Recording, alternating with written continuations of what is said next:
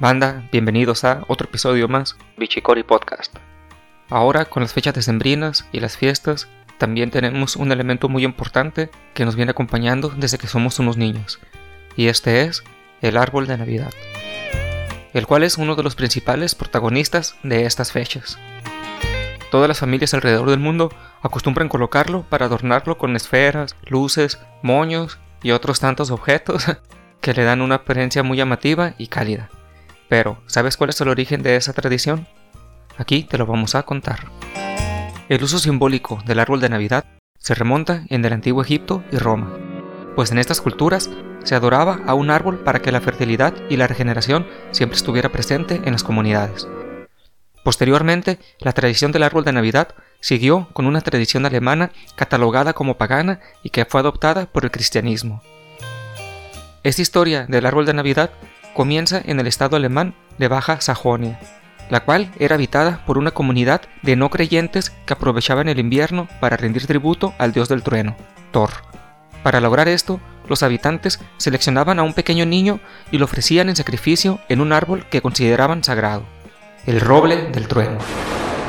En la víspera de Navidad del año 723 después de Cristo, Bonifacio de Magnuncia enviado de la Iglesia Católica para evangelizar la región de Geismar, decidió interrumpir el acto y salvar la vida del menor. Armado con un hacha y proclamando el nombre de Jesucristo, Bonifacio cortó el árbol y lo sustituyó con un abeto. Que este árbol sea el símbolo de Dios verdadero, sus hojas son siempre verdes y no morirán, exclamó el religioso.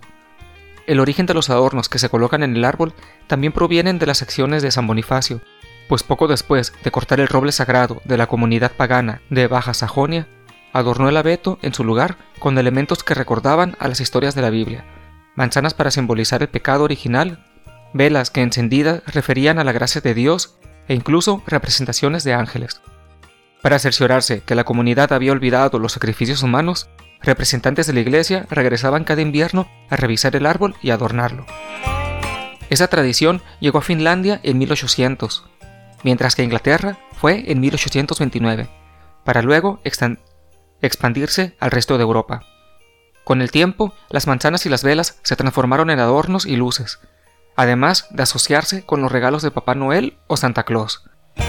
Aunque en la historia indica que fue Maximiliano de Habsburgo quien impuso la tradición de los árboles de Navidad en México, existen referencias de que esta práctica ya era realizada desde antes por algunas familias europeas, principalmente alemanas, establecidas en el país. Sin embargo, la decoración del árbol en el castillo de Chapultepec comenzó con Maximiliano. Esto causó tal furor que la aristocracia mexicana la adoptó de inmediato, desplazando temporalmente a los nacimientos de su protagonismo.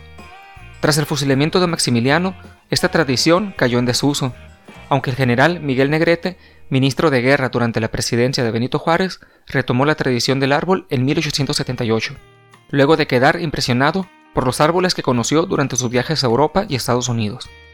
De modo que la sociedad mexicana retomó nuevamente la costumbre. Actualmente, el árbol de Navidad es un símbolo alrededor del mundo para celebrar esta época del año, ya sea natural o artificial, este es un clásico para adornar las casas, oficinas y tiendas.